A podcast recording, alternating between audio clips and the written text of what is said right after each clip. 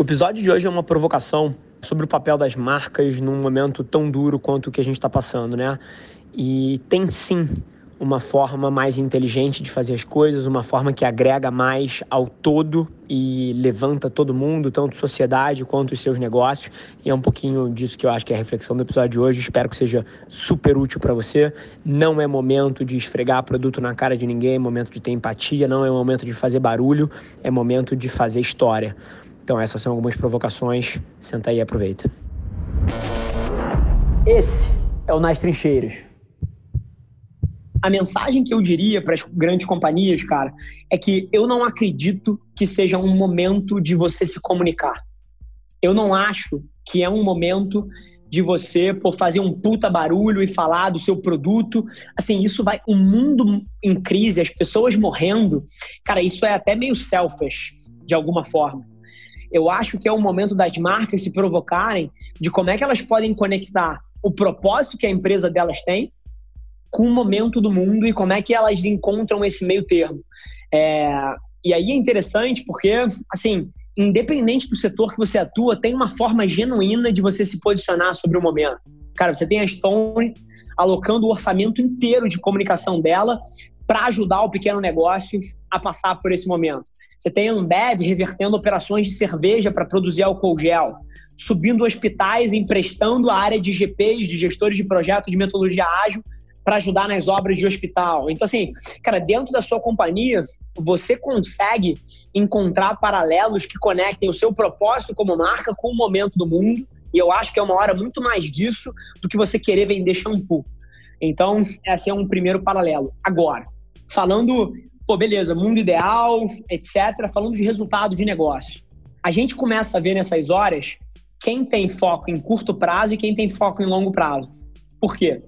num momento de crise, igual a, a Apple talvez compre a Disney aí, porque está montada em mais de 100 bi de caixa, e vai usar desse momento onde o ativo da Disney caiu 30%, 40% para fazer uma aquisição histórica, porque ela estava preparada, para as grandes empresas que eventualmente têm um modelo de gestão que permite elas ter uma reserva de caixa para poder usar em momentos estratégicos, cara, você vai construir marca like crazy nesse momento. Você vai pagar a metade para gerar essas bases, para gerar essa construção de marca, que daqui a três, quatro meses, quando o mercado voltar, você opera essa marca para tirar ROI. Então, assim, igual o Warren Buffett e a Berkshire tem 120 bi de caixa e vão comprar Deus e o mundo agora no momento de crise, igual a Apple talvez compre a Disney no momento de crise, quem tem uma estrutura de gestão focada em longo prazo, sem dúvida nenhuma consegue coletar resultados fantásticos nesse momento agora. Mas eu acredito que a forma certa de fazer isso, você pode botar 30 milhões em mídia na sua campanha, não tenho problema com isso. Mas se preocupar muito para sua mensagem não destoar do contexto que a gente está vivendo, porque você vai ser julgado por isso se você for egoísta. Eu acho que existe muito hype em isso ser um shift tectônico que vai mudar tudo de um dia para outro, etc. E eu nunca vi bala de prata na minha vida, né? Eu nunca vi nada que seja liga e desliga, preto e branco. Tudo é muito mais numa zona cinza do que numa zona binária, né? Agora, eu acho que a gente vai avançar cinco anos em cinco semanas. Isso eu acredito em, em certas áreas. Não é que seja um shift sim, não, mas é uma aceleração muito rápida de algumas coisas. Exemplo, cultura de games é uma coisa que já estava acelerando pra caramba. A gente viu ano passado a aquisição da Twitch pela Amazon por mais de um bi. Você vê é, jogos como Valorant agora que estão estreando, pô, batendo 2 milhões de pessoas streamando ao mesmo tempo e recordes atrás de recordes. E o Ninja, o principal jogador de Fortnite global, indo jogar Fortnite no Réveillon em Nova York. Assim, essa tendência de games, que é uma coisa que era uma cultura um pouco underground, ela vai se tornar mainstream. Você tem pessoas que nunca jogaram videogame na vida, jogando videogame pela primeira vez, e isso forma novos hábitos de consumo, abre espaços para collabs com marcas, tem uma série de coisas. A gente tem conversas aqui dentro com empresas que estão pensando em lançar seus próprios games como parte do seu topo de funil de awareness, né? Games quase que unbranded, operando quase que numa estratégia de CRM, para começar ali a régua com o cara, operando a cultura de game e tentando tradear em cima dessa moeda. Você tem outras coisas como produção de conteúdo. Eu acho que várias pessoas nesse momento de quarentena fizeram a coragem de dar o passo de criar a sua primeira peça, de fazer a sua primeira live, de tirar o primeiro podcast do chão. Então, se tem uma coisa que eu tenho certeza que vai acontecer nos próximos meses, é uma explosão de conteúdo na internet. É todo mundo entendendo que não tem problema em você tirar uma selfie, em você botar a sua cara tapa, e que isso, na verdade, é extremamente necessário e positivo. Então, a aceleração da dinâmica de oferta e demanda de conteúdo vai ser muito forte, vai ficar mais difícil você indexar, porque em vez de 700 executivos produzindo conteúdo por dia no LinkedIn, você vai ter 7 mil, você vai ter 70 mil. E isso vai dificultar algumas dinâmicas. E isso move a necessidade de você cada vez mais encontrar as próximas fronteiras. Por exemplo, eu não acho que o Instagram pós-Covid é uma plataforma onde você possa crescer. Enfim, não acho. O Instagram ele tá tão saturado de gente colocando ponto de vista ali que ele virou quase que um cartão de visita. Ele é o lugar onde quem já te conhece vai ali para te ver de vez em quando. Mas assim, discoverability ali dentro, e é claro que você pode fazer uma live, você pode fazer cross de audiência, e isso sempre vai existir, mas isso está muito mais na seara de collabs e marketing de influência, que não é específico do Instagram, mas você não tem mais discoverability no Instagram. Então, se você quer crescer, você vai precisar ir para plataformas de fronteira, como áudio, como TikTok, como LinkedIn, porque as dinâmicas estão saturando. Então, tem algumas coisas nesse sentido. Outra coisa que eu acho que vai ser um legado do Covid. Crise de 2008 2009 foi quando os Estados Unidos fez o shift de mídia off para on. E eu acho que o Covid vai mudar o Brasil. A gente atualmente tem 20% da mídia só é investida digital e 80% em outros canais.